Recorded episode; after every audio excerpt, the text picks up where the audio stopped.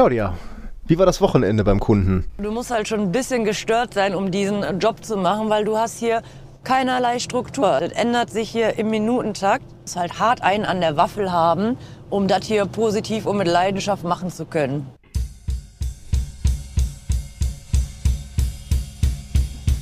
Bitte korrigieren Sie das ganz schnell. Ich sage es nochmal ganz schnell. Ich muss hier arbeiten. Ich kann es mir nicht leisten, ständig auf irgendeinen Scheiß zu warten, den die IT nicht auf die Reihe kriegt.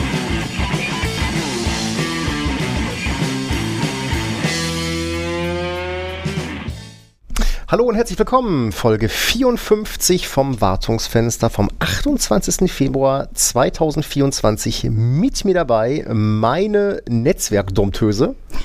Die Claudia, hallo. Und ich bin der bärtige Glatzkopf, der euch im RZ auflauert. okay, das klang creepy. Ja, ich, ich, ich, glaube, also wenn mich da heute, wenn mich da heute jemand im, im Datacenter auf der Kamera äh, beobachtet hat, dann wird er wirklich gedacht haben, was schlumpft denn der die ganze Zeit da irgendwie durch die Gänge? Weil, ne, ich musste halt irgendwie äh, drei Nutanix Notes musste ich mal einen Blick reinwerfen. Es dauert ja immer ein bisschen, bis die werten, ah. äh, äh, werten Dinger sich dann mal in den Wartungsmodus bequemt haben. spazieren gegangen. Ja, was hätte ich denn sonst machen sollen? Übrigens, die Fläche hinter den Racks, wo wir unser Zeug drin haben, mhm. da ist jetzt ein Käfig. Ach. Ja da hat jemand richtig aufgebaut. Also da ist noch nichts drin, aber es ist auf jeden Fall ein äh, Käfig abgetrennt und es sind auch andere Recks. Da bin ich ja gespannt. ja, ich auch. Da müssen wir mal, müssen wir die Tage mal wieder spinksen gehen. müssen wir mal wieder einen kleinen Ausflug ins Data Center machen. Ich habe da heute mal nach dem Rechten gesehen und wie gesagt, ich musste da ja ein paar Hosts mal dran. Ähm, wie geht's dir denn nach dem Wochenende? Alle Knochen wieder, wieder heil? Ja, das war ja das hat ja mit dem Wochenende nicht viel zu tun. Nein, aber wir sind ja offiziell äh, äh, zu Super-Nerds ähm, ernannt worden, weil wir Dinge nach Seriennummern sortieren.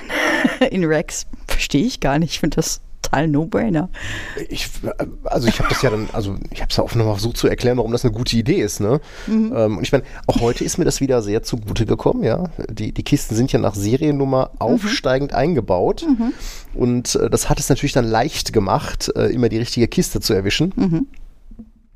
Äh, insofern, nee, also ich finde, das ist nach wie vor ähm, durchaus, durchaus clever von uns. Ja, ich finde das auch schick. Ne? Äh, aber ähm, äh, dass wir halt nicht nur Geräte nach Seriennummer aufsteigen sortieren können, sondern dass wir auch andere Sachen können, haben wir ja am letzten Wochenende dann auch wieder mal unter Beweis gestellt. Wir mussten nämlich am Wochenende mal wieder arbeiten, wir arme Leute. Ja, ja ständig, ständig. Ständig Nein. am Wochenende arbeiten. Ähm, aber äh, es gab äh, ne, Snacks und es gab Pizza und insofern ähm, ja, bin ich fein, natürlich ne? fein damit. Süßigkeiten. Hm. Gut, der Kunde kriegt am Ende auch noch eine ziemlich dicke Rechnung, weil vier Leute von uns da waren, aber was Mut hat Mut, ne? Ja, aber das wusste er ja schon nach dem ersten Mal. Man hätte ja auch nach dem ersten Mal sagen können, nee, komm, komm lass gut sein. die bitte, Wir wieder, das lieber so. bitte nicht mehr. ja, ich meine, ähm, äh, zum Kontext, ähm, das war das zweite Wochenende bei einem Kunden. Wir hatten Anfang des äh, Jahr, Anfang Januar äh, hatten wir schon mal einen, mhm, hatten wir, glaube ich, erzählt. Äh, ein, mhm. ein Wochenende schon mal da verbracht und jetzt war halt äh, quasi ein anderer Raum dran, äh, wo da nochmal das gleiche anstand. Altes Cisco-Gear raus, äh, neues Aruba-Gear wieder rein, äh, plus alle Kabel einmal einmal durchtauschen. Ähm, und wenn man bei so einer Aktion halt nicht total im Chaos versinken will, dann muss das gut vorbereitet sein. Und da hat sich natürlich mal wieder ausgezahlt, dass wir uns da durchaus auskennen. Also ne, heute war ja mhm. Tag 0 nach der um oder Tag 1 nach der Umstellung und mhm. ich glaube, bis auf äh, einen Drucker, der irgendwie bockig war, ja, aber der war aus ganz anderen Gründen bockig. Das hatte überhaupt nichts mit Netz zu tun. Ist da tatsächlich nichts irgendwie aufgeschlagen, dass irgendwas nicht geht. Insofern ja. war das mal wieder eine rundum gut gelaufene Umstellung. Ja, das war gutes Teamwork. Genau, ne, jetzt hat der, also ne, die 4510er, die sind jetzt auch dann also beide außer Betrieb. Ja, nee, einer ist noch an. Achso, ja, gut, aber weil da noch alles Zeug dran ja, hängt. Ja, aber ja. der macht ja kein Routing mehr oder so. Außerdem haben sie jetzt ja ein Cold Standby-Gerät, was zum Notfall einspringen kann. Wenn es hochfährt. Wir hatten ja beim letzten Mal hatten wir ja ein bisschen, ein bisschen Brassel mit, mit diesem 4110er, der ja da irgendwie ein bisschen bockig war, nachdem er stromlos gemacht wurde. Äh, mhm. Und da irgendwie im ROM, ROM hängen blieb. Und den zweiten haben wir quasi abgekabelt und einen laufenden Betrieb dann ne, aus dem Reck gezogen und ne, weiterlaufen lassen. Also wenn ich, wenn ich so bedenke, wie viele Cisco-Switches ich in meiner Karriere in den Fingern hatte, Klammer auf, war echt nicht viel, Klammer zu, dass ich den Fehler schon das zweite Mal gesehen habe, finde ich dabei interessant. Das mit dem mit dem Boot, äh, ja. Bootflag. Ja, was wobei da das schien jetzt tatsächlich äh, so nach Firmware-Updates jetzt nicht ungewöhnlich zu sein, insofern. Ähm, Ja, wir haben kein Firmware-Update gemacht. Nee, aber vielleicht irgendwelche Leute vor uns. Und, ne, Im Ja. Zweifelsfall immer die Vorgänger blame. Ja, das kann, ja, das können wir machen. Können wir uns darauf einigen. Cisco ist nicht schuld, ja? Das ist gut immer schuld. Eigentlich schon. Eigentlich schon. Also. Ja, Ich, also- ich bin froh, dass wir hauptsächlich Aruba machen. Sag ich dir ganz ehrlich.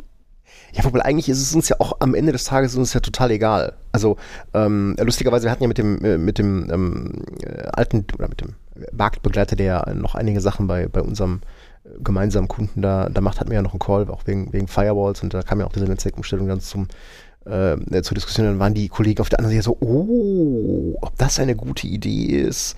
Und ich so, hä? Habt ihr denn jetzt? Das ist doch hier Netzwerkzeug, ne? Also ich meine, das Mellanox-Zeug ist mir eh Latte. Äh, ne? Da gibt es einen Trunk All im Zweifelsfall und was, was soll denn daran nicht Klar. fun- Ja, mit Spanning Tree. Hm. Ich so, hä? Also, ne? Ich meine, die, Äh, die, Zeiten, die Zeiten, wo wir im Netzwerkumfeld bei diesem, also das ist ja kein herstellerproprietäres Zeug. Das ist, es ist ja kein PVST Plus. ja, Ja, ähm, solange es kein PVSD Plus ist, ist es okay. aber die, die, dieses, die, dieses breite, äh, dieser, dieser breite Einsatz von wirklich, und entschuldige bitte, äh, ne, P- per WLAN Spanning Tree Plus ist herstellerproprietär. HSRP ist herstellerproprietär. Das ist Cisco herstellerproprietäres Dreckszeug. Ich weiß nicht, warum die Leute da immer so hinterher sind. Ja, vor allen Dingen äh, ist jetzt nicht die, die allererste Netzwerkumstellung. Wir haben nicht das allererste Mal verschiedene Wände in einem Netzwerk. Das ist, äh, also wenn du nicht gerade dich irgendwie ausgetobt hast mit deinem PVST, äh, funktioniert es doch einfach alles. Genau, also weil, wo ne, ist das Problem? Selbst P PVST und äh, ne, Rapid Spanning Tree sind ja auch kompatibel, weil Ja. ne, gibt dann Ja. halt eine, eine Boundary, wo das dann halt aus Sicht des Ja gut, in unserem Fall ist MSTP, aber, aber gut, unkonfiguriert, also gleich RSTP, also es ist das gleiche. Ne? Mhm. Also unsere Arubas sagen, hey, da drüben ist halt RSTP, ne? Das ist Mhm. ja nicht, dass die dann sagen, ach, du, was ist das denn für ein Dialekt? Den kenn ich ja gar nicht. Nee, wäre mir nicht aufgefallen. Also ich habe Ja, auch ist keine, ja, das ist keine ja jetzt nicht wie Sachse in Stuttgart oder so. Also, ähm, naja, auf jeden Fall läuft alles zu unserer Zufriedenheit. Der Kunde ist happy, äh, alles shiny. Ähm, äh, war, war zwar Arbeit, aber ich glaube, es gibt, es gibt Schlimmeres, äh, Schlimmeres als Ja. solche Umstellungen. Ja, ja, ja. Ich fand das auch. Ich sag mal, ja klar fällt einem immer irgendwas ein, was man am Wochenende sonst machen kann, aber dafür, ne, dass es Arbeit war, war das irgendwie echt, echt spaßig. War das also okay? auch immer Ich denke auch. Ähm, sehr nett. aber ähm, ne, auch da sind uns wieder unsere. Also ich hatte ja extra, ich hatte extra Campingstühle mitgebracht, aber irgendwie wollte keiner drauf sitzen. Nein, das ist nicht wahr. Ich äh, habe nur nicht dran gedacht. Komm, du kennst mich seit, was, zehn Jahren? Ja, ich, ne, ich muss ja hier, ich muss ja meine, meine Schäfchen hier alle, alle umsorgen. ne? äh, wir müssen ja noch ein bisschen halten. Wir müssen noch ein paar Jahre ne? genau. Mal auf die Uhr gucken. 20? Ja. Schon. Also ich sag dir, mehr. also mit 60 ist bei mir Feierabend, ne? Also ich, äh, kann, da lasse ich den Griffel fallen, ist mir scheißegal. Ich bin ja mal gespannt. Ich wollte ja immer noch mal bei der Rentenversicherung mal nachfragen, weil ich habe ja ähm, quasi mit 16 Ausbildung schon angefangen und ne, das soll ja angeblich dazuzählen. Und ich würde mich würde mal interessieren, wieder so mit diesen, ne, du kannst nach 45 Jahren beitragsfreien äh, oder äh, 45 Beitragsjahren kannst du irgendwie abschlagsfrei in Rente gehen. Das würde mich ja interessieren, weil das würde ja heißen, ich kann mit 61 oder 62 in den Sack hauen. Und das wären tatsächlich noch 20 Jahre. Wobei 20 Jahre sind auch eine verdammt lange Zeit. Wobei ich bin schon 20 Jahre hier. Ja, aber wir werden nie diesen, diesen, diesen Technologietod sterben, oder? Wo wir sagen, irgendwann, irgendwann hängt uns eine Technologie ab. Äh, eher hängt mir irgendeine Technologie zum Hals raus. ja, also ähm, das äh, Du möchtest das, äh, du möchtest jetzt so eine Liste, so Zepzess und äh, da kommen wir nachher noch zum Aufreger der Woche. NPS und ähm, Oh ja, all die heute, Dinge. heute ist es ist Montag und wir haben uns schon schwer aufgeregt heute oder die letzte Zeit. Ähm, aber äh, äh, frühstücken wir doch mal kurz ein bisschen äh, ein bisschen das Feedback ab. Denn der äh, Christian vom Fuchs und Linux Podcast hatte ähm, zum Thema Live-Patching, äh, was wir ja thematisiert hatten, mal sein, ähm, seine Gedanken zusammengekehrt, was das Hot-Patching bei Linux angeht, wo sich das ja, Ja. primär auf Kernel-Module bezieht und eben nicht auf äh, eine durchaus wichtige Libraries, eine glibc und so weiter, oder Systemd. Ähm, da hört es dann nämlich schon wieder auf. Und ähm, hatte so zwei Fragen dabei gestellt, nämlich zum einen, ähm, was denken wir über Hot Patching bei Linux? Ähm, und wie ist das mit dem Hot Patching bei, bei Windows? Was, was bezieht das äh, eben mit ein? Und ich glaube, das kann man Ähm, äh, mit deinem Einverständnis würde ich da mal den ersten, den ersten Take machen. ähm, wie stehe ich zu Hotpatching bei Linux? Ja, geil. Wenn es funktioniert, ist das wunderbar. Mhm. Das äh, äh, heißt für mich aber genauso wie bei Windows auch, dass ich die Dinger trotzdem ständig durchtreten werde. Mhm. Also ähm, bei Windows ist es ja ein bisschen anders. Da bezieht sich das Hotpatching ja primär halt auf Security-Fixes, also auch keine kumulativen Updates, die ja dann auch äh, ne, deutlich mehr Updates mitbringen äh, und auch keine .NET-Sachen ne, und .NET Ja, ja, Framework ja, wird ja auch mal ähm, wird ja auch mal ist ja auch mal gerne das ähm, das Problem und betrifft schon gar nicht Anwendungen wie SQL Server, Exchange oder gar irgendwelches Mhm, Third-Party-Zeug. Das heißt, äh, ähnlich wie bei Linux ist das Hot-Patching bei Windows, was ja dann quasi aus der Azure-Welt ne, zu uns nach On-Prem schwappt, ähm, äh, auch für einen sehr eingeschränkten Bereich. Und ich Ja. bleibe dabei, der Mehrwert, den mir dieses Hot-Patching bietet, ähm, der ist so gering in meinen Mhm, Augen. Also ich hätte es jetzt auch nicht vermisst, wenn das jetzt nicht kommen würde. Also ich sehe da null Ja. Benefit drin. Also Dafür haben aber auch ne, bei Kunden uns, ähm, äh, ich sag mal, ähm, hart die Wartungsfenster erkämpft. ja, total. ne? Das, Total. Ne, das ist man ja ständig in, in, in Diskussionen. Ja klar möchte jedes Unternehmen 100% Verfügbarkeit haben. Ja, wobei mh, das Problem fängt ja immer dann an, wenn die Anwendung, die man halt dann, ähm, oder die Anwendung, die auf einem Server läuft, die Mhm. ich dann halt mal ähm, patchen will, der man neu starten muss. Also entschuldige bitte, wenn diese Anwendung nur auf einem Server läuft und dann gesagt, Mhm, oh nee, den können wir auf gar keinen Fall, weil ist hier Business Critical, ja, dann hast du deine Hausaufgaben nicht gemacht. Also entweder Ja. clusterst du den Ja, Scheiß ja, dann, ja, dann kann ich das Ding halt auch patchen, äh, oder ähm, Ja, ich aber brauche halt doch viele- ein Wartungsfenster. Ne, es gibt halt Kunden, da diskutierst du jahrelang mit rum. Ne? Dann bietest du an, hier macht doch aus dem einzelnen Exchange doch bitte mal eine DAC, äh, dann ist doch alles fein. Mhm. Ne? Weil die dann ankommen mit, ja, nee, ach, das geht nur sonntags morgens um 4 Uhr das Patchen. Genau, ja, und ja, das finde ich halt auch so uns, spannend ne? und äh, das haben wir ja beide auch schon, äh, auch schon erlebt. Es gibt ja durchaus Dienstleister, die dann halt echt den, den Weg des geringeren Widerstandes Ja. gehen und dann wirklich auch äh, bei ihren Kunden teilweise nachts oder am Wochenende Zeug patchen. Ja, meinetwegen dicke Rechnung schreiben mit 100% Aufschlag oder so. ja, aber, der aber Punkt ist ja immer der, ähm, das Geschrei kommt ja immer erst dann, ähm, vielleicht nicht wegen der dicken Rechnung, aber wenn halt irgendwas nach dem Patchen nicht geht. Mhm. Und wenn ich anfange nachts zu patchen, ja, ähm, das kann ich sicherlich bei einigen Diensten kann ich das machen, Mhm. ähm, dass ich dann auch nachts patche, also äh, unbeaufsichtigt patche, auch unbeaufsichtigt neu starten lasse. Mhm. Ähm, bei meinen Line of Business Applications möchte ich das mal vielleicht doch zur Prime, oder vielleicht Ja. nicht zur Primetime machen, aber zumindest zu einer Zeit machen, wo ich meinen Key-Anwendern sagen kann, hey, teste bitte mal. Ja. Ja, gut. Im Zweifel hast du auch eine, eine eigene Testumgebung für das Zeug, wo du das vorab schon mal, schon mal testen kannst. Aber Mhm. bleiben wir mal auf dem Boden. Ne? Also meistens, meistens gibt es die nicht. Genau. Also ja, äh, ne, hört man immer wieder, ja, sie müssen dann auch, ne, also ne, Patches testen. Hahaha. Ähm, aber ähm, nein, in, in meinen Augen, was, was Hot-Patching angeht, ja, ist schön, dass es das gibt. Aber das wird mich, das ist jetzt nicht so das Feature, wo ich sage, ja, da habe ich mein Leben lang drauf gewartet. Ne? Also ähm, zu einem ordentlichen IT-Betrieb gehören eben auch Wartungsfenster, ähm, wo ich dann eben auch Wartungen durchführen kann und das Installieren von Patches sind Wartungen. Ja. Und ähm, entweder ich sorge dafür, dass ich meine Umgebung so gebaut habe, dass ich ähm, im laufenden Betrieb halt ne, patchen kann, weil die Anwendung dann halt geclustert ist, sonst irgendwas. Ähm, äh, äh, oder ja, ich äh, sag dann halt, nee, jetzt wird hier patcht, jetzt wird neu gestartet und dann ist gut. Ja. Also so gesehen löst Ja, so. Live-Patching bei Linux als auch bei Windows in meinen Augen kein echtes Problem. Ja, Dito. Also ich, ich würde sagen, es ist schon ein, ein, ein, ein winziger, ein winziger Mehrwert in den Fällen, wo du halt Genau, du hast einen Security-Patch, da gibt's- ist eine, irgendeine Zero-Day drin, äh, du willst den möglichst schnell ausbringen und Ja. Verhandlung von Wartungsfenstern ist aufwendig, weil äh, da die ganze Belegschaft mit der Software arbeitete oder, oder, oder.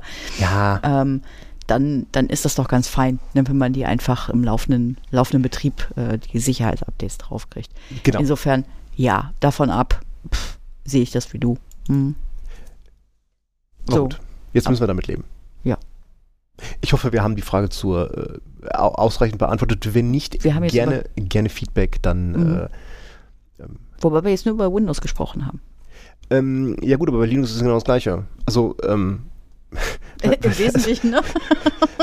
ich meine, ne, ich meine, wie oft, also ich meine, schön, wenn ich dann hier irgendwie mit, ne, also ich meine, ich habe das ja selber, ne, dann aktualisierst du halt Pakete, dann, ne, die Dienste werden durchgestartet und äh, wie oft haben wir das dann schon erlebt, dass das Ding dann trotzdem irgendwie 190 Tage Uptime hat, weil ne, es werden zwar immer schön die Pakete aktualisiert, aber ähm, das Ding wird halt nie neu gestartet, sodass halt neue Kernel dann Wer halt macht denn sowas? Das äh, kann ich dir gerne gleich äh, offline sagen. Ich habe da durchaus ein äh, schwarzes Buch mit mehreren Namen. drin. Aha, aha. Ja, meiner steht ja nicht drin, also. Da wäre ich mir nicht so sicher. Aha. Dann musst du mir noch erläutern, welche Linux-Kiste ich nicht neu gestartet habe. Ah, nein. Ähm, in, insofern, also ne, die Dinger müssen eh neu gestartet werden und äh, macht Ja. man dann einfach. Ja. Da ist sicherlich noch viel Potenzial, aber Neustarten tut es. Ja, man Macht euch nicht immer so viel Gedanken um hier Uptime. Also äh, die Zeit, wo, wo, wo, wo äh, ne, Admins irgendwie ein bisschen feucht geworden sind im Schritt bei 900 Tagen Uptime, die sind lange, lange, lange vorbei. Ja? Früher konntest du damit ja noch auf dem Pausenhof irgendwie die Mädels abschleppen, aber heute äh, ist der erste Satz, den du bei mehr als 30 Tagen Uptime hast, ah, der feine Herr hat mal wieder nicht gepatcht. Ne? Also die Zeiten sind echt vorbei.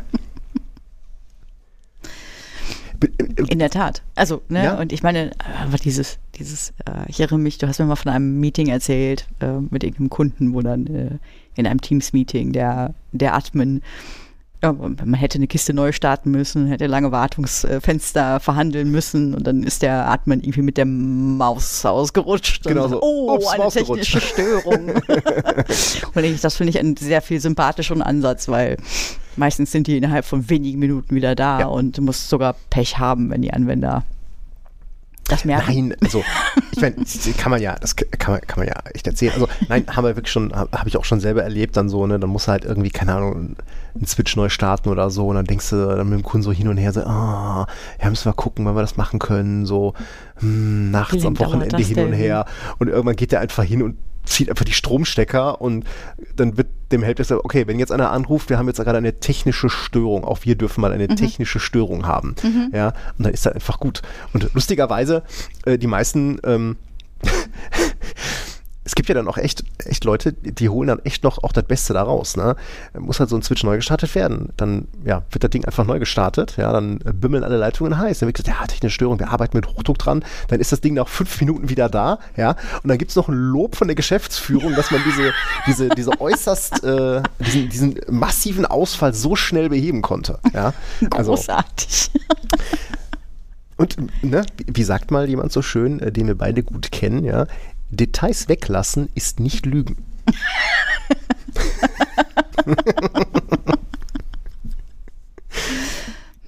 Also Disclaimer, nein, wir machen das nicht ständig so, ja. Also, Nein. Ähm, aber ich glaube, manchmal ist das vielleicht der, der einfache Weg zum Glück. Mhm. Der einfache Weg zum Glück ist auch immer äh, automatisieren, automatisieren, automatisieren. Weißt du eigentlich, was SFTP für ein Azure Storage anknipsen kostet? Man meint so, ach, kann doch gar nicht so, kann doch gar nicht so viel sein. Habe ich auch gedacht. Bis ich die Ja, Rechnung gekriegt so habe. Centbeträge, ne? Es sind tatsächlich Centbeträge pro Stunde. ähm, äh, ne, ich äh, dachte mir, ich könnte, ich könnte zu meinem, zu meinem äh, persönlichen Backup zu Hause, was ja eh schon irgendwie äh, Hosenträger und Gürtel ist, ähm, noch, äh, noch einen weiteren, einen weiteren Hosenträger gebrauchen. Dachte mir, ja, da, pff, dann machst du hier einfach ein, ne, machst du ein bisschen SFTP und äh, kopierst die Backups dann einfach äh, auf einen eh schon vorhandenen äh, Azure Storage. Da habe ich SFTP einfach angemacht, da lokalen User angelegt, SSH-Key hinterlegt. Bisschen Skript geschrieben zum Hochladen, läuft. Dann habe ich das so mh, drei, vier Tage laufen lassen, dann dachte ich mir, guckst mal nach, ob das Backup gelaufen ist. Ja, wunderbar, ist gelaufen. Und dann ähm, klicke ich so ein bisschen im Azure Portal rum und dann äh, mache ich die Cost Analysis auf und denke mir so, Was ist passiert? ähm, äh, ich habe ja, oder wir, du, du hast es ja auch, ne, wir haben so irgendwie so 100, ich glaube 150 Dollar Azure Guthaben sind das und ich benutze das halt so für ein bisschen, bisschen Services bereitzustellen äh, für privates Zeug und ähm, ja, da hätte ich um ein Haar, hätte ich mein äh, Volumen binnen weniger Tage aufgebraucht. Äh, und dann habe ich festgestellt, oh, SFTP ist ja echt teuer. Nämlich äh, entweder äh, 30 äh, Cent also US-Cent Mhm. äh, oder halt äh, 28 Euro-Cent pro Stunde. Und das wird dann recht. Das, schnell recht ja, teuer. Also ja, dafür, dass ja. der Storage billig ist, ist Zugriff per SFTP echt hässlich. Mhm. Äh, und dann dachte ich mir, hm, was machst du jetzt? Naja, und dann ähm, dachte ich mir, kann ja nicht so schwer sein. Das kann ich ja dann auch einfach, äh, einfach vom Backup einschalten und danach wieder ne? ausschalten. Oder? Ne? Genau. Da habe ich mir einen Service Principle dafür gebastelt, äh, den auf den, äh, dem für den Storage-Account die passenden Rechte gegeben und mit ein bisschen ähm, äh, Azure CLI knipse ich jetzt einfach dann vom Hochladen SFP an und mach's danach wieder aus und das funktioniert Okay. tatsächlich äh, ganz gut. Also will sagen, liebe Wunderbar. Kinder, guckt euch vorher an, was einzelne Dienste kosten. Ein weiterer Dienst, der ja immer äh, kostentechnisch sehr unterschätzt wird, wo ich dann auch den, den Kunden schon immer sage, hold on, ne, ist ja VPN. Ja, die VPN Gateways. Gateways, äh, mhm, ja. ja. Dafür, dass die ja im Zweifelsfall nicht viel machen, kosten die echt Geld. Äh, Mhm. Und Azure Bastion. Das kostet auch Ah. achteckig Geld. Weil es läuft nämlich auch. Aber es ist so cool. Ja, es läuft trotzdem pausenlos durch. Ja, ich Also weiß auch wenn ja. du es nicht nutzt, bezahlst du es. Man kann das auch nicht abknipsen. Das ist Nein. wahrscheinlich wieder so eine Sache wie bei VPN, wo du die, wo die Bereitstellung irgendwie Stunden dauert.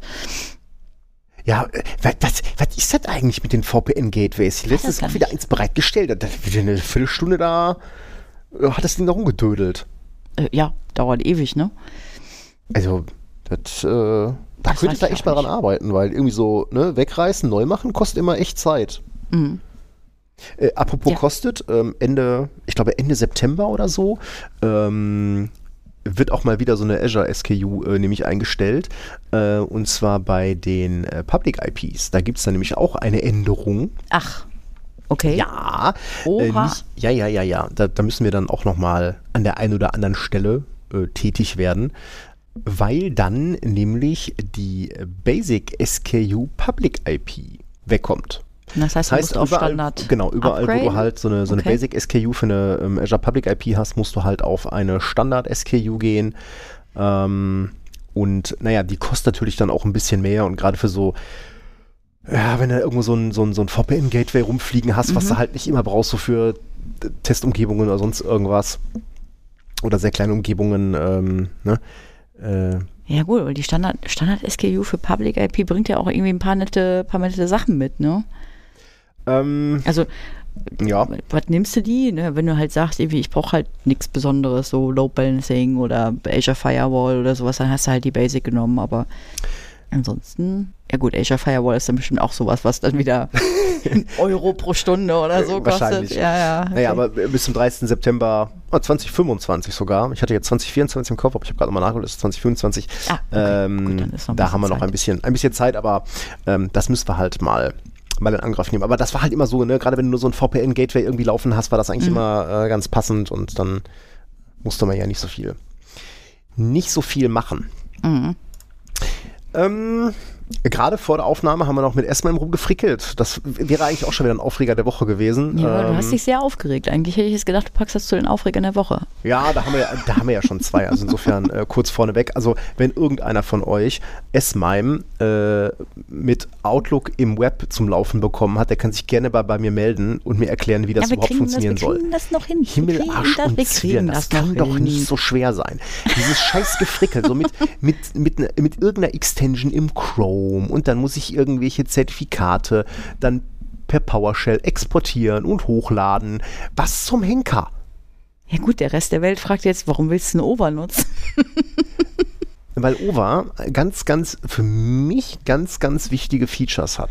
Ja, ist das ja in Ordnung. Ja. installierbare Outlook nicht hat. Zum Beispiel kannst du beim Outlook im Web, ja, wenn du Terminserien hast, Mhm. ja, da haben wir ja durchaus schon mal den Fall, dass man sagt, ah, wir müssen den Termin verschieben, Mhm. ja, und dann musst du bei Outlook, wenn du die installierte Version, ah, musst du diese Terminserie beenden, du musst dann eine neue Terminserie machen. Wenn du einfach nur die Uhrzeit änderst, dann ändert er das auch rückwirkend. Das will ich ja nicht.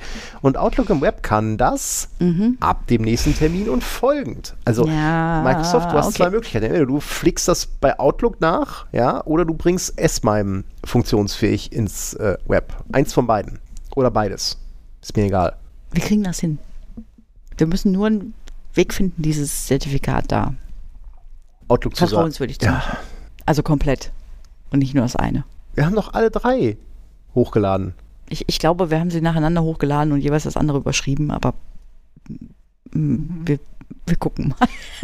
Du weißt, dass das, das, das, also das ist ja auch wieder sowas, ne? Warum zum Henker kann ich das nicht als Base 64 hochladen, ja? Dann hätte ich jetzt ein scheiß Notepad genommen, hätte die alle in eine Datei kopiert. Nein, es muss irgendwie eine serialisierte Zertifikatsdatei sein. Warum? Ja, aber du kannst auch das Base 64 umwandeln in STS. SST? SST. SST. Entschuldigung. Ja, warum muss das so kompliziert sein? Weil Microsoft war doch mal die Firma, die gesagt hat, hier, ne? Äh, äh, Xerox hat uns die Maus geschenkt, wir machen alles mit der Maus und mit der GUI und was haben, wir, was haben wir uns früher aufgeregt und kaputt gelacht, ne? als wir die ersten NT-Server bei den Kunden aufgestellt haben und auf einmal brauchtest du nicht mehr einen 9 Zoll Monochrom CRT, sondern musstest irgendwie 9 Zoll in Farbe dahinstellen, ja, und eine Maus und eine Tastatur und so ein Driss, ja. Was haben wir uns, was haben wir uns darüber totgelacht, ja? Und dann, dann muss ich jetzt 25 Jahre später, ja, muss ich, fange ich wieder an, in der Shell rumzuhacken bei Microsoft. Dir, Wa- dir ist schon klar, wie das jetzt klingt, oder? Ich bin, ich bin so froh, dass das äh, mit PowerShell geht, weil in GUIs ähm, hat Microsoft auch in der Vergangenheit die allerbeklopptesten Bugs eingebaut. Insofern pff, ist doch fein. Lass doch die GUI weg. Das könnt ihr eh nicht so gut.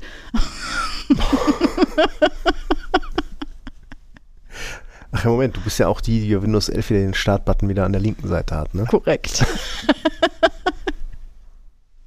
Oh boy.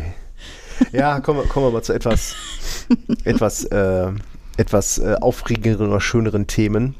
Ähm, denn auch bei VMware gibt es Neuigkeiten. Äh, ja, sie haben den Free Hypervisor äh, geschlachtet. Das hat man, glaube ich, das letzte Mal schon, schon ähm, klar gemacht. Ja, Ja, aber, darf aber- ich da noch was ergänzen? Bitte. Äh, Gerade noch einen Artikel gelesen. Ähm, der ist zwar jetzt erstmal eingestampft, aber es wurde in Aussicht gestellt, dass man mit einer entsprechenden Begründung durchaus wieder an Free-Lizenzen dran käme. Äh, Wie genau, den Artikel äh, schicke ich dir nachher mal. Ähm, den packen wir auch noch in die, in Muss die Notes rein. TikToks mit traurigen Genau, muss Hamstern Hocktan schicken. persönlich, genau, muss Hocktan persönlich absegnen, dass du als äh, wie Expert ähm, erneut ähm, Ja, ich bin ehrlich, ich habe noch nicht ganz verstanden, warum ich es wieder reingeschafft habe. Ich habe eigentlich, eigentlich habe ich gedacht, dass sie so eine, so, schwarze, dafür, dass sie so, oder? eine, so eine schwarze Liste haben von Leuten, die sie streichen. Und ich dachte, ich bin da ganz oben mit dabei. ich aber dachte jetzt spätestens nach deinem Broadcom ähm, Kommentaren äh, wärst du von dieser Liste verschwunden. vielleicht sitzt Hocktan jetzt auch äh, ne, irgendwo vom Kaminfeuer und äh, streichelt die Katze auf seinem Schoß und denkt sich so, ne? Mhm. Freunde halte ich mir nah, meine Feinde halte ich mir näher. Ich weiß es nicht. Muss ich jetzt Angst um mein Leben haben oder? Du wolltest was ganz anderes erzählen. ich bin Genau, ich dir ins Wort nämlich- gefallen. Genau, ich hatte nämlich leider nicht genug Kleingeld dabei, um äh, die EUC-Sparte, also das End-User- äh, End-User-Computing von ähm, Broadcom oder von VMware bei Broadcom äh, zu kaufen, denn ähm, also das ist jetzt, also ist, Stand heute ist es immer noch nicht bestätigt, aber ähm, zumindest Reuters äh, hat es vermeldet, ähm, dass die komplette End-User-Computing-Sparte für äh, ja, schlappe 3,8 Milliarden US-Dollar an den Finanzinvestor KKR äh, verbimmelt wurde. Kennt Also die? wohl ersteigert wurde. Ja, ähm, ich kannte die nicht, aber sie haben zum Beispiel BMC-Software äh, vor Jahren mal gekauft und wieder zu Geld gemacht. Ähm, also die scheinen sich zumindest mit, äh, dem, der, mit dem Kauf von Softwarebuden auszukennen. Ähm, ganz interessant ist, mehrere Leute haben angemerkt, dass ähm, 3,8 Milliarden ähm, Kaufpreis, es war wohl ein, ein Bieterverfahren, also Firmen konnten Geld bieten und ähm, KKE hat dann bei 3,8 Milliarden halt den Zuschlag bekommen, dass 3,8 Milliarden US-Dollar Kaufpreis bei einer äh, Annual Revenue Rate von einer Milliarde echt nicht viel ist. Und ähm, dann habe ich kurz überlegt, dachte ich mir, okay, was, was war denn das bei, bei VMware? Ja, VMware hat 68 Milliarden gekostet, ja, haben aber ein ARR von, ich glaube, 2022 oder 23 von 12 und ein paar Quietsch-Milliarden gehabt. Also ungefähr mal 5 und nicht mal 4 oder mal 3,8. Äh, eigentlich beruhigt mich das, dass, äh, ich meine, es gibt die einen sagen, ah Gott, ein Finanzinvestor, der quetscht die jetzt aus. Ja, mein Gott, ähm, ist halt so, äh, betrifft halt das ganze Horizon-Zeug und Workspace ONE und so weiter.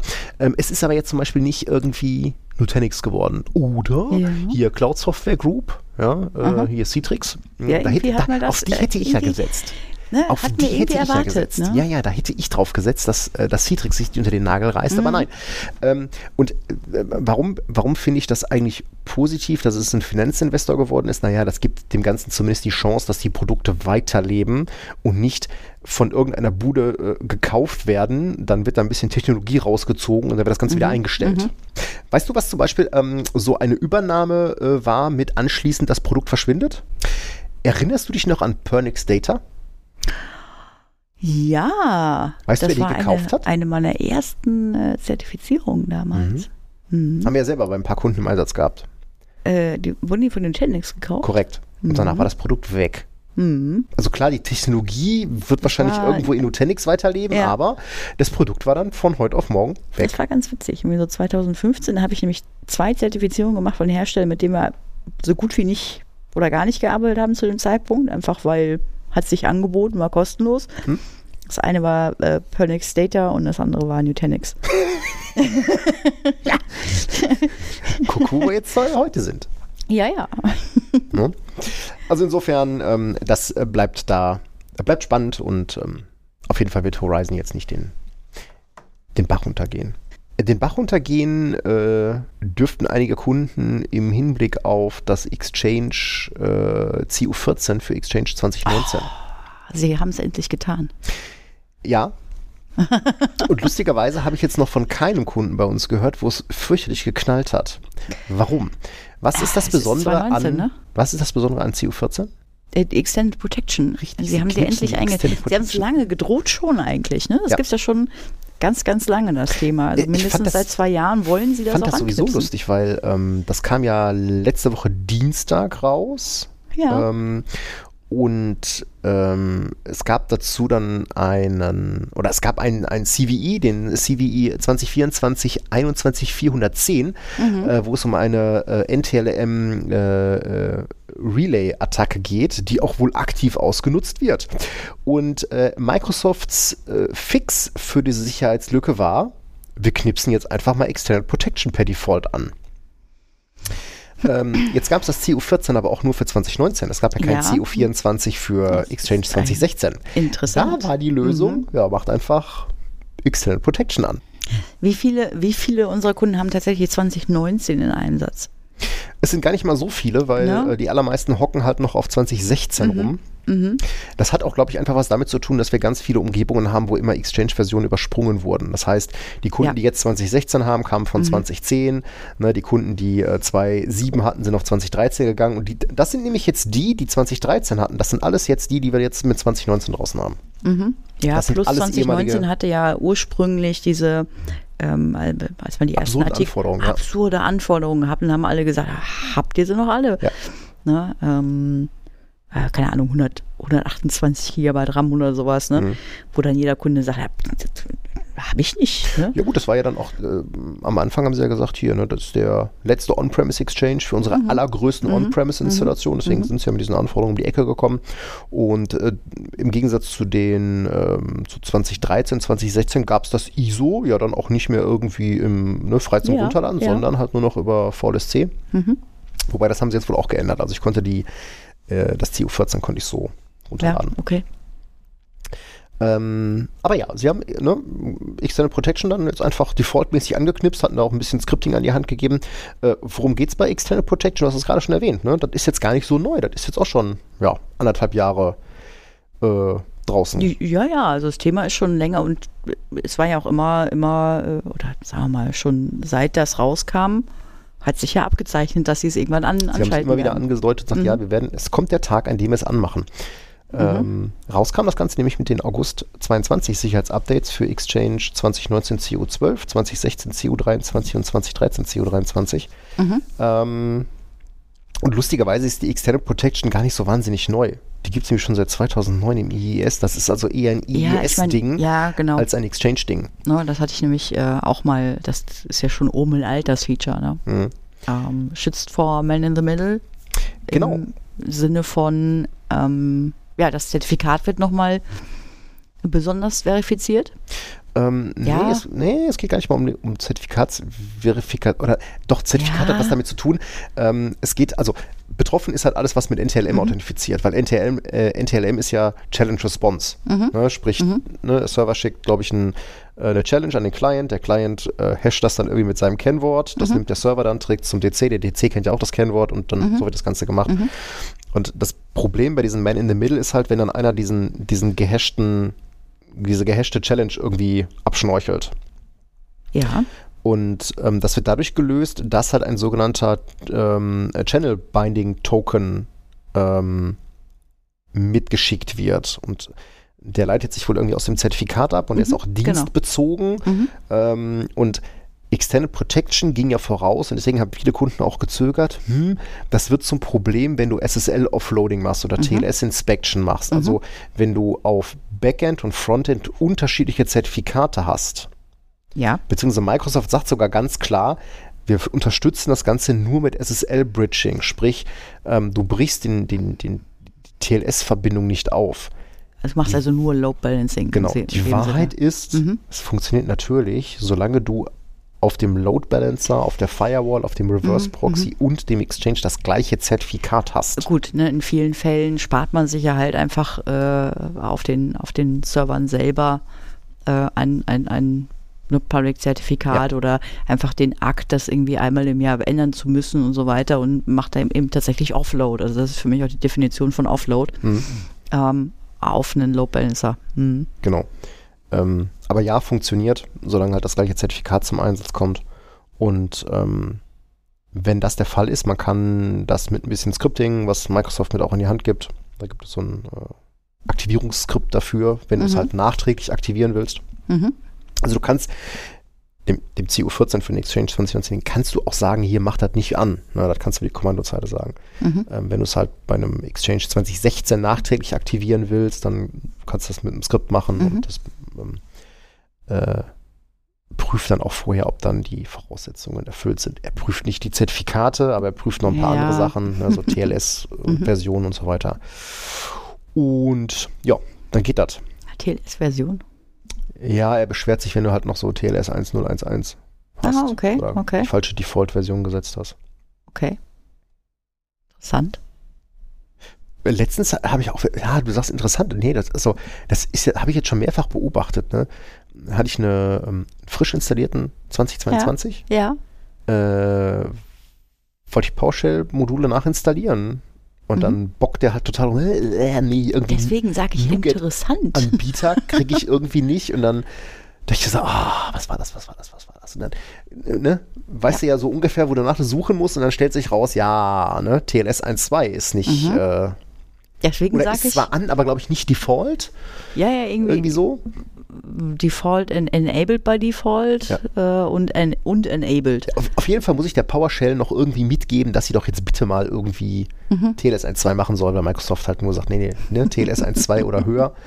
Mhm. Und äh, ja, Äh, ja, Peter. äh, definitiv. Aber anmachen, ne? Anmachen. Mhm. Nee, äh, Extended Protection anmachen. Mhm. Besser ist das. Ja. Weil, ne, 9,8. Viel höher geht nicht. Lock Viel, hö viel höher äh, schafft nur, schafft nur SAP, soweit ich gehört habe. oder Atlassian. Oder die, ja, stimmt. 10,0. Äh, wobei, ähm, hier, äh, äh, ne, VMware. Äh, hier, äh, äh, Client äh, Tralala, äh, Plugin, ja, ne? äh, das- 9,6. Das Enhanced Authentication, Authentication Plugin. Plugin, genau. Mhm, liebe Leute, Ist- ne? ja. wenn ihr es noch habt, ganz schnell weg damit. Ne? Richtig, ist auch schon seit 7.0 U2 nicht mehr supported und End of Life, aber manche haben das halt immer noch Mhm. auf ihren Kisten drauf, also auf den Clients installiert und allerschnellstens, ne, zack, runter, weil ähm, da gibt es eine aktiv ausgenutzte Sicherheitslücke mit einem Score von 9,6 Die zur Erbeutung es, von Credentials. wenn du auf einem Rechner angemeldet bist mit einem unprivilegierten User und äh, oder auf einem Server und gleichzeitig ist ein administrativer User angemeldet, der dieses Plugin nutzt, ja, dann kommt man wohl sehr leicht an diese Credentials wieder dran. Genau. Also zack, weg. Verlinken wir in den Show Notes. Mhm. Zumal Lockbit ist wieder, ist wieder da. Ja. Ist wieder da? Ich dachte, die sind wie- weg. Ja. Was ist passiert? Ja, Lockbit ist, ähm, also äh, da, das war wahrscheinlich auch wieder ein bisschen zu, naja, da war wahrscheinlich eher äh, ne, der Gedanke, wie war das? Der, der, der, der Wunsch des, des Gedanken? Der Vater des Gedanken, ja. Der Wunsch, ja.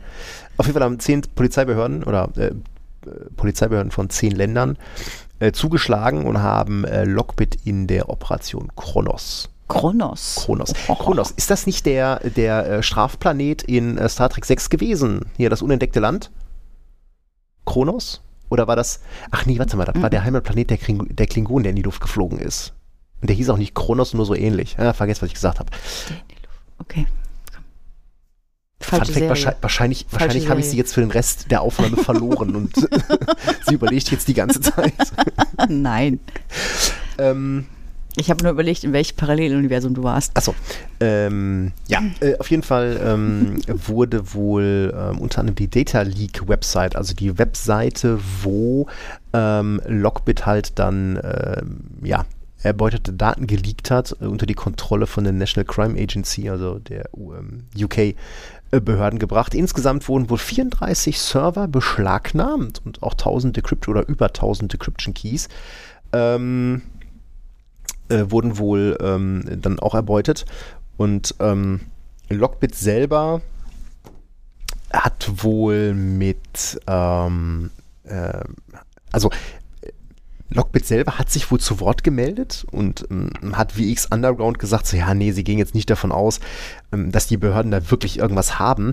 Das sieht aber wohl ein bisschen anders aus. Also zumindest ähm, konnten sich wohl auch die Behörden dann nicht verkneifen, ähm, auf dieser äh, erbeuteten Data Leak Website äh, ein bisschen Schabernack zu treiben ähm, und haben dann unter anderem wohl auch äh, ähm, so dort geschrieben, ähm, äh, also Zitat, ne, Lockbit Sub, das ist wohl der Name, unter dem Lockbit dann wohl immer in Erscheinung getreten ist, also ne, Lockbit Support, ähm, has claimed to live in the United States, he doesn't. Lockbit Sub has claimed to live in the Netherlands, he doesn't. Lockbit Sub has claimed to have a Lamborghini, he drives Mercedes. Uh, we know who he is, we know where he lives, we know how much he is worth. Lockbit Sub has engaged with law enforcement. Zwinker-Smiley. ähm, Hops genommen haben sie ähm, wohl diese Server über eine PHP-Lücke, die seit dem 11. August 23 bekannt ist. Äh, CVE meinst so 2023 eine- 3824. Du meinst so eine Standardlücke in Ja. PHP selber? Ja. Ja, ja, okay, gut. Also ähm, das äh, hat Lockbit dann wohl auch zugegeben, Zitat, because of five years of swimming in money, I became very lazy. I relaxed and did not update PHP in time. Äh, konkret geht es da wohl um, um Admin- und Chat-Panel-Server und äh, Blog-Server, die da wohl mit PHP 812 äh, liefen. Naja, und äh, Lockbit ist ja so ein bisschen Ransomware as a Service. Ja, also Ja, du kannst ja nur als, als Partner von Lockbit dann auch äh, sich da, also da wohl Malware dann auch ähm, äh, bestellen und buchen und kannst sie dann halt selber ausbringen und so weiter. Also die ne, Lockbit stellt halt Infrastruktur bereit. Ja, und tatsächlich ist es wohl auch so, dass diese Infrastruktur wohl immer noch läuft. Denn Lockbit selber sagt, ja, gut, ne, die Kisten mit dieser PHP-Lücke, die haben sie jetzt halt dann hops genommen, äh, den Rest aber nicht. Und so sieht es wohl auch aus. Bleeping Computers hat das dann auch gemeldet, dass Lockbit wieder da ist und dass sie wohl ähm, auch wieder Maschinen ins Leben geholt haben und wieder online sind äh, und auch einige Seiten im Darknet wohl wieder online sind und da unter neuer URL online sind. Ähm, also da muss man jetzt mal gucken. Lockbit hat auch versprochen, was an der Security zu tun, ja. Also auch da möchten sie sich ein Ja, bisschen so verbessern. Und Ähm, Provider. Ja, das ist schon, das ist schon Es ist lustig, schon- ne? Also, Ja, ja, ähm, klar. Also, nee, was heißt das? Nein, das ist eigentlich nicht lustig, aber ähm, das ist schon so ein bisschen Ironie des, des, des ja, Schicksals, ja, ne? auf jeden Fall. Ähm, äh, da bist du halt so eine Ransomware-Gang ähm, und es gab da ja auch über ähm, Aussteiger wohl im letzten Jahr wohl auch ein paar ganz interessante Einblicke in die Mhm. Gruppe selber. Ja, also Ransomware as a Service, du hast Mhm. dann Affiliates und so weiter und Mhm. ja, ist dann schon auch kacke, wenn sich die wieder nicht an Absprachen halten, ne, wenn die ihr Zeug da, wenn deine Kunden sich dann da äh, nicht an die Regeln halten. Ja. Das ist schon, Ja, ist schon schwierig so. Aber es ist halt ein Business, ne? Haben wir ja schon häufiger festgestellt. Es ist ein Business und jetzt äh, ist Lockbit in der Lage gewesen, den so mancher Kunde, äh, also so manches Opfer war, äh, Mhm. nämlich dass er erklären muss, ja, hier oder glaubhaft machen muss, dass keine Daten gefährdet wurden oder sonst irgendwas, ne? Weil sonst vertraut man dem Business ja nicht mehr, ne? Was, ich, was ich ganz lustig fand, das habe ich vor ein paar Wochen drüber gestolpert. Du kennst doch auch noch hier Cyberbanker. Ja, Die hatten ja auch so ne Data Center und ne, so mit Prepaid und äh, Kryptowährungen. Dann konntest du da halt allen möglichen Scheiß hosten und die haben dann irgendwo, halt ne? Mhm. ähm, haben sich immer damit gerühmt, dass sie halt nicht mit, mit äh, Behörden zusammenarbeiten und ähm, die ganzen Dinge auch dann, also Server verschlüsselt waren. Und die hatten ja lustigerweise in Traben-Trabach so einen alten, äh, so ein altes Bunker-RZ von der Bundeswehr in Betrieb genommen und hatten das dann da ähm, ähm, gehostet. Also, ne, wenn wir beide mal irgendwie in die Richtung fahren, dann müssen wir unbedingt mal vorbei gondeln. Über den Zaun gucken. Mal über den Zaun gucken. Und ähm, naja, also dieses RZ ging ja dann nach der Razzia ähm, in den Besitz des, lustigerweise wohl in, äh, in den Besitz des Bundesfinanzministeriums, weil irgendwie ne, so eine Sub-Sub-Sub-Behörde ist wohl irgendwie für Immobilienmanagement zuständig und das hat jetzt gelandet. Ähm, wusstest du dass Cyberbanker eine LinkedIn-Seite hat? Nein. Doch, und der, der Okay. Kollege Tenet scheint auch wieder aus dem Knast zu sein. Ach, okay. Also wir können gespannt sein, äh, was sich dann an dieser, Freund, an, an dieser Front tut. Wir werden da mal ein bisschen, äh, ein bisschen gucken, was man da so findet. Aber Cyberbanker scheint wohl wieder zurückkommen zu wollen. Mhm. Wobei ich das auch schon mutig finde. Also der hat ja schon, also der hat ja schon schwer mit seinen Komplizen auf die Eier bekommen und das war ja nicht das erste Mal, dass die Behörden ihn hops genommen haben. Das war ja schon in Holland so. Ähm, jetzt kann man natürlich auch das Geschäftsmodell mal hinterfragen, ähm, wobei sich, glaube ich, immer damit gerühmt wurde, also ja, so mit, mit Drogenumschlagsplätzen, da hätten sie jetzt kein Problem, mit Kinderpornografie oder so, das käme dir nicht in den Sinn, aber das weiß ja auch nie, was die da so alles, was auf den Maschinen gehostet wird. Ne? Das haben die ja nicht dann selber gemacht. Ähm, aber ich war ganz, fand das ganz lustig, dass der Cyberbanker übrigens noch mit einem, mit einem Bild von der Kaserne da Okay. in Tram-Traber. Als Business eingetragen oder? ist eine Unternehmenswebseite. Nein. Wir verlinken die mal in den Shownotes. Okay.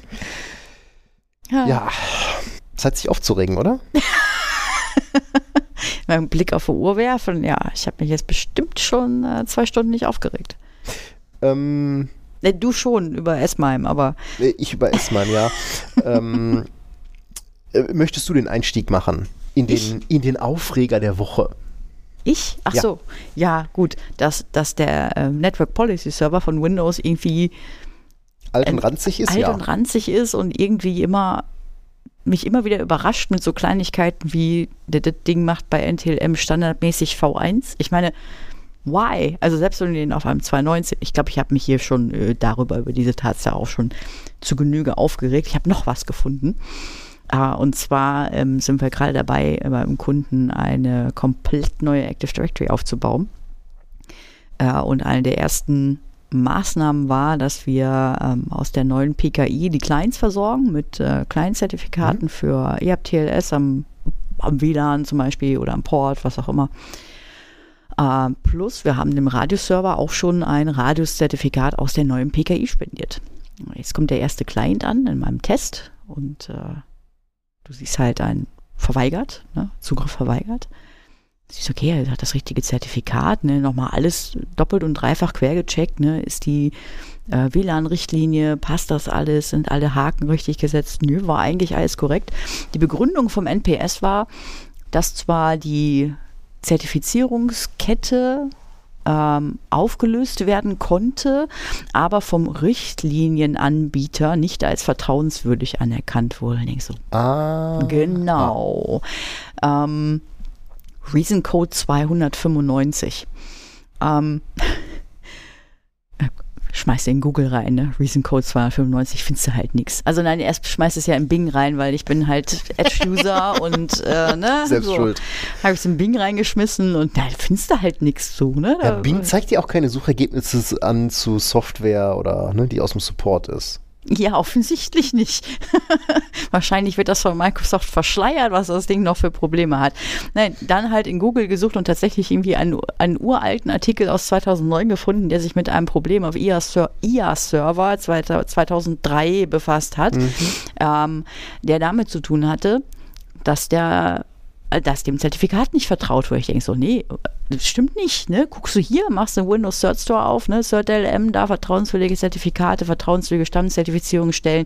Weil ich ja dachte, das ist irgendwie angeranzter Mist hier bei NPS, habe ich sogar das Intermediate CA-Zertifikat auch mal in die Root CA-Zertifikate reingepackt, weil hm, möglicherweise ist das so alt, dass es halt nicht in den Intermediate Store reinguckt. Hat auch nichts gebracht. Ich so, ah, stimmt ja alles nicht. Und dann findest du diesen Artikel und da steht dann allen Ernstes drin, naja, musste halt mal hingehen mit DS Publish. Ich so, oh, Blödsinn, hier, was soll das, ne? DS Publish. Ja, ja liest du weiter. Ähm, nee, du musst tatsächlich das in dem Enterprise Certificate äh, Rack Key hinterlegen. Ähm, da, wo du halt, wenn du eine Enterprise PKI aufbaust, äh, sich per LDAP die Clients automatisch die ähm, die Public Keys von den, also die, die, die, Zertifikate auch abspeichern von den Enterprise CAs. Mhm. Und da guckt der NPS rein. Den, der interessiert sich nicht für den normalen Windows Store. Das kann nur wieder so eine irgendeine, irgendeine Kackleiche sein. Mhm. Warum? Naja, es ist ja immer noch so, also die Active Directory Certificate Service, wie wir sie heute kennen, die mhm. haben sich quasi seit Server 2000 nicht weiterentwickelt. Mhm. Oder nur sehr mhm. wenig. Mhm. Mhm. Und es ist seit Jahr und Tag, also seit 25 Jahren oder seit 20 Jahren, ne, seit 2000 ist das so, mhm. dass wenn du eine, eine AD-integrierte äh, Enterprise CA, mhm. ja, also mhm. sobald du eine Zertifizierungsstelle ins AD integrierst, du hast aber die Wahl, dann machst du eine Standalone oder machst du eine AD integrierte und AD integriert mhm. ist dann immer eine Enterprise CA, ist standardmäßig, dass das Zertifikat im AD gepublished wird, genauso wie die CALs. Und da gucken die Clients per Default auch immer nach. Heute ja, klar, will, LDAP, das ne? willst du ja heute auch nicht mehr. Und das knipsen wir auch jedes Mal ab, weil wir halt ne, CRL ja, und AIA okay. wollen wir ja per Du meinst per HTTP irgendwo. Ja, klar, das ist richtig. Aber diesen Part, äh, was ist, was sind meine Enterprise PKIs?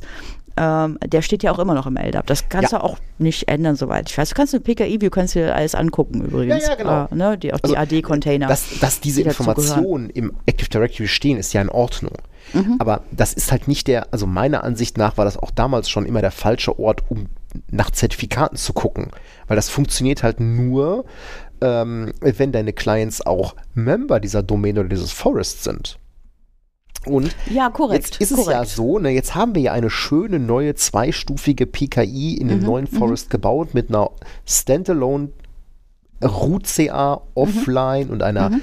AD-integrierten Issuing-CA, ne, die dann auch ihre CRLs und ihre, ihre äh, AIA alles schön per Webserver publishen. Ja. Und wir ja. haben einen ZEPCES aufgesetzt, mhm. ja, damit die Rechner aus dem alten Forest und auch die Rechner aus dem neuen Forest nur ne, über HTTPS mit ähm, mhm. äh, sich über, nur über HTTPS-Zertifikate holen und eben nicht mit LDAP und RPC mit der CA mhm. quatschen. Und mhm. also anders hätten wir das ja auch gar nicht hinbekommen, dass sich die Clients aus dem alten Forest mit Zertifikaten von der neuen PKI Klar. versorgen. Ne? No, per, per RPC, RPC, nee. Mhm. Nee, nee, genau, ne? genau. Mit, schön mit CEPCES. Ja, aber Clients, Clients machen wir ja nochmal noch mal einen Tacken anders. Geht tatsächlich über den Intune Certificate Connector, weil ja. der Kunde hat halt Intune.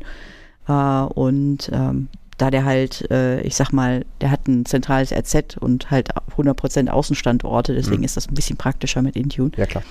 Ähm, und nee, funktioniert flawless, auch, auch von Client-Seite. Gab es da überhaupt kein Problem mit dem Zertifikat vom Radioserver oder, oder, oder. Ähm, alles schick, nur der NPS, da habe ich halt händisch dieses Zertifikat mit Certutil, Ad Store, äh, Enterprise äh, und dann weiß ich nicht, Root und tralala, habe ich dieses Zertifikat händisch reingehackt und dann ging das sofort. Äh, beide übrigens. Ähm, mhm. Ja, Root klar, für, für Root und, und die Ishing, ja. Genau. Ja, ist halt altes Zeug, ne? Ist anstrengend. Gut, mit einer ClearPass wäre das nicht passiert. Mit einer ClearPass wäre das nicht passiert, korrekt. Aber Kunde hat halt keine. Noch nicht. Noch nicht. Meinst du, kommt noch? Ja, muss. Das Irgendwann. andere macht keinen, macht keinen Spaß. Ja, ClearPass läuft auch wie, wie blöd, ne? Es ist auch so, auch so, ein, so ein Produkt, von dem ich immer denke, das kann doch nicht sein, dass wir die einzigen oder eine von den wenigen sind, die das Ding irgendwie. Aber Verbimmelt. Ist, ist so. Ist so. Also, ich glaube, andere haben da vielleicht nicht so viel Spaß dran wie wir. Ja, ja gut, äh, wenn man sich guckt, mit was wir uns beschäftigen, da kann ihm auch schon die Laune vergehen. ne? wir Wir, haben hatten es gerade schon Zepzess. Ja, und wir ähm, haben es eingangs gehört, ne? Du musst schon, du musst schon hart einen an der Waffel haben, ne? Äh, Definitiv, vor allem Mhm. wenn du Zepzess mit einem GMSA betreiben willst, das ist nämlich der zweite Aufreger für heute. Mhm. Das hat mich jetzt also wirklich mein letztes Haupttag gekostet. Ähm, wenn man sich so, also ne, Zepzess, also der, der Enrollment Policy Server und der eigentliche Enrollment Server, die kann man mit einem GMSA betreiben. So, Mhm. das ist äh, erstmal nichts nichts total abgefahrenes und ähm, deswegen äh, hat mich das auch ein bisschen ratlos zurückgelassen, dass ich offenbar bei einem Kunden eine Konstellation hatte, wo das einfach ums Verrecken nicht funktioniert. Ähm, jetzt muss man aber auch wissen, es ist ein Multi-Domain-Forest und ähm, der äh, Webserver, auf dem der ZepCess läuft, als auch der GMSA, die waren in einer Subdomäne aus Gründen, ja. Ähm, und die PKIs, die ich damit ähm, befummeln wollte, die waren in der Root. So. Das ist auch erstmal kein Drama, es hat einfach nur nicht funktioniert, denn der GMSA äh, durfte einfach nicht äh, an diese, ähm, an diese PKIs dran. Ja, ihr habt da jedes Mal halt einen Access Denied bekommen. Und ähm, dann habe ich halt sehr viel Zeit da und Hirnschmalz reingesteckt und das ist natürlich auch tatsächlich äh, kein Thema oder auch keine Fehlermeldung, die man googeln muss, ne? Ähm, weil offenbar hat sich daran noch kein anderer die Zähne irgendwie ausgebissen. Ja, nicht in dem Konstrukt zumindest. Genau, Ne? oder nicht in diesem Also ich Konstrukt. meine, du, bist sogar, also wie oft holen wir Wireshark raus? Genau, wie oft holen wir Wireshark raus, um äh, Kerberos-Verkehr Mhm. äh, zu sniffen, ja? Ähm, stellt sich aber raus, das war in diesem Fall Gold wert und ähm, da hatte ich dann zumindest eine Smoking Gun, die mich vermuten ließ, dass ich den GMSA und nur den GMSA mit in die Root packen muss. Äh, der Webserver mit Sepces kann ruhig in der Sub bleiben, aber der GMSA muss in die Root und stellt sich raus, es ist so. Ja? Ähm, und äh, das ist insofern interessant, als dass es mich glauben lässt, dass dieses ganze GMSA-Konstrukt tatsächlich immer nur, also zumindest wenn du ein Multi-Domain-Forest hast, immer nur dann ordentlich funktioniert, wenn der GMSA in der Root ist. Und dass es generell keine besonders brillante Idee ist, äh, GMSA in Subdomänen zu bauen, wenn die Systeme, die du mit dem GMSA anquatschen willst, nicht in der gleichen Domäne sind. Also entweder sind die in einer Domäne unterhalb des GMSAs. Ja GMSA der die. Verwendung des GMSAs ist halt aber auch für, muss ja in dem Fall auch für ein System der Subdomäne erlaubt sein. Aber das geht, ne? Ja, also ich hatte kein Problem mit, ähm, äh, wenn der GMSA in der Root war und ähm, zum Beispiel der Webservice auch die PKI waren in der Sub. Mhm. Es war immer nur dann ein Problem, wenn der GMSA quasi in dieser Domainkette nach oben musste. Mhm. Ähm, und also ich habe dazu nicht wirklich etwas gefunden, aber ich habe zumindest Hinweise darauf gefunden, dass äh, Microsoft auch eher davon ausgeht, dass ein GMSA immer in der Root ist oder halt in der gleichen Domäne wie die Systeme, ähm, für die er eingesetzt werden soll, beziehungsweise auf die er zugreifen soll. Ah, das, klingt, das klingt ärgerlich. Das klingt ärgerlich. Ja, wir werden da möglicherweise demnächst nochmal mit einem größeren Veeam-Projekt auch nochmal mit äh, zurande kommen, weil Mhm. Veeam äh, machen wir mittlerweile auch ganz gerne mit, mit GMSAs, Mhm. nämlich für den Guest Interaction Proxy. Mhm. Funktioniert übrigens schön. Äh, ja, kann man nicht Nur, anders sagen. ich vermisse es immer noch für Veeam Agent Backups, aber ja. Ja gut, man kann nicht alles haben. Ja, Ich wollte ja noch meckern. Wir, haben- wir sind ja noch bei Aufregern. Äh, Genau, und einen haben wir auch noch, über den sind wir nämlich auch heute, heute beide gestolpert, oder ich bin drüber gestolpert und du konntest es auch direkt nachvollziehen. Ähm, wir alle kennen äh, diese Seite, wir wollen auf eine HTTPS-Seite zugreifen mit einem Browser, der auf Chrome basiert. Und wenn HSTS aktiv ist, dann gibt es schon mal den Hinweis so, äh, ne, geht nicht. Und du hast den Weiter-Button auch nicht. Der Weiter-Button fehlt auch. Ne? Du kannst also kein Override machen. Da Also auf einem äh, nicht weiter ähm, gehärteten Browser, muss man dazu sagen. Oh ja. Wenn du die Microsoft Baselines oder sowas für Edge anwendest, dann kommst du eh nicht weiter. Mhm. Ne? Aber Genau, dann äh, bekommst du, bekommst du die gleiche Meldung quasi schon auch, ne, wenn der Mhm, Name noch nicht genau. zum Zertifikat Mhm. passt. Und dann kennen wir alle dieses, okay, ne? Browser in Fokus und auf der Tastatur blind eingeben, this is unsafe. mhm, Und dann magisch geht's dann weiter. mhm. Also getestet mit Edge 121 geht, Mhm. Edge 122 geht nicht. Ist das ein Bug oder ein Feature? Weiß ich nicht. Es gibt auf jeden Fall einen Reddit-Thread dazu, wo Leute das gleiche Problem haben. Das heißt, ich bin nicht alleine betroffen. Ähm, und es wird wahrscheinlich noch, weil das scheint wohl dann jetzt mit der Version 122, die kam, glaube ich, dann gestern oder kam gestern, glaube ich, raus oder vorgestern. Gestern muss sie rausgekommen sein. Ähm, äh, wir werden sehen. Also es wird nicht mehr lange dauern, bis dann irgendjemand da einen Bug zu aufmacht und entweder wird Microsoft sagen, ja, das ist bei Design so, das möchten wir so, oder sie werden sagen, ups, kaputt gemacht. Ja, Aber es scheint wohl in. Chrome genauso zu sein. Aha. In Chrome auch. Ja, gut, ne, Edge ist ja genau wie Chrome. Äh, Ja gut, aber welche das, äh, Google Chrome und, äh, und Edge quasi die gleichen, mh, ich sag mal, Release-Schritte hat, Hm. wusste ich jetzt noch nicht. Ja, auf jeden Fall ist ja, das ein müsste Problem. vielleicht auch mal in die, in die Release-Notes reingucken. Von 122. Ja, Vielleicht vielleicht, soll, vielleicht sollten wir auch einfach mal anfangen, äh, Systemen, die wir ständig befummeln müssen, äh, vernünftige Zertifikate zu verpassen. Äh, Da habe ich in dem Fall schon gegoogelt, wie man das so machen könnte, aber irgendwie habe ich nichts Schlaues gefunden. Nicht, Nicht? Weil wir, wir, wir reden natürlich von einem Elements. Ich habe übrigens äh, rausgefunden, wie man äh, ILO 5 mit äh, dem Microsoft NDES mit Zertifikaten versorgt. Nein. okay, ist das das nächste Projekt, was wir da noch. Äh, Ah, ich bin müde hier ständig, ja, ich möchte weiter. Na, mal gucken.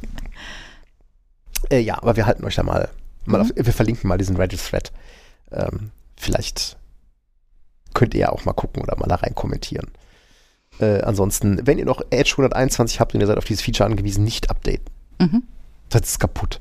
Naja, in diesem Naja. Sinne, hätte ich gesagt, haben wir doch äh, die Ereignisse der letzten zwei Wochen wieder ganz gut zusammengekehrt. Ähm, schaut mal in die Shownotes, wenn ihr uns unterstützen wollt. Da gibt es Hinweise zu Unterstützung per PayPal und per Steady. Und äh, wir haben immer noch jede Menge Sticker. Also wer Sticker haben möchte, der kann uns einen frankierten Rückumschlag schicken und den machen wir dann Mhm. schön mit Stickern. Oder wir haben auch Schlüsselanhänger im Angebot. Haben wir. Machen wir dann voll. In diesem Sinne würde ich sagen, habt eine schöne Woche und wir hören uns in zwei Wochen wieder. Danke fürs Zuhören. Dankeschön. Bis dahin. Tschüss.